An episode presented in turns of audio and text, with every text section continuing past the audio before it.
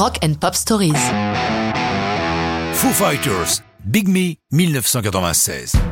Cette chanson existe avant même que Dave Grohl ne forme son propre groupe, il est encore le batteur de Nirvana.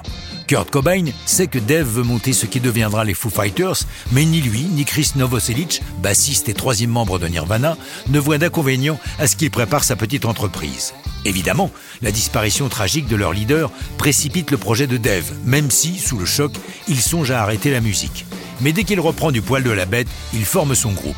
Il est question que Novoselic en fasse partie, mais tous deux sont vite d'accord. Cela donnerait trop l'impression de vouloir monter un ersatz de Nirvana.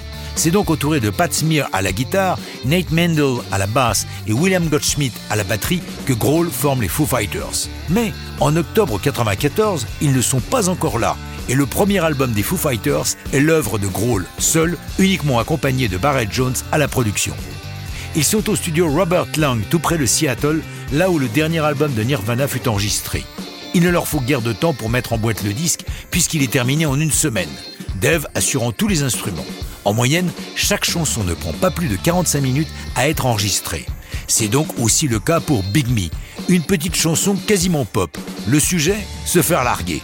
Comme David le dit, les filles rencontrent les garçons, les garçons tombent amoureux et les filles leur disent d'aller se faire voir. Big Me est publié le 25 février 1996 en CD et sur un joli vinyle blanc.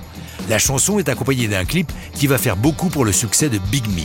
C'est Jesse Peretz, lui-même un temps musicien en tant que bassiste des Lemonheads, qui a l'idée délirante de cette parodie de pub des bonbons Mentos. Pour les besoins du clip, la marque devient Footos et le slogan d'origine, The Fresh Maker, devient le Fresh Fighter.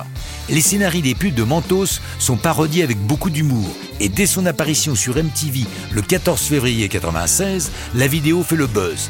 Lors de la cérémonie des MTV Video Music Awards, le clip est nommé 5 fois, mais ne repart qu'avec une seule récompense, la meilleure vidéo d'un groupe. Cependant, le succès de ce clip aura un inconvénient.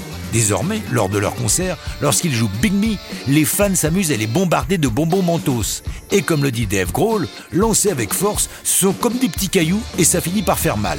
Ils retireront quelques mois la chanson de leur setlist, le temps que les choses se calment. Big Me et le premier album du groupe lancent efficacement la carrière des Foo Fighters et du sympathique Dave Grohl. Mais ça, c'est une autre histoire de rock'n'roll.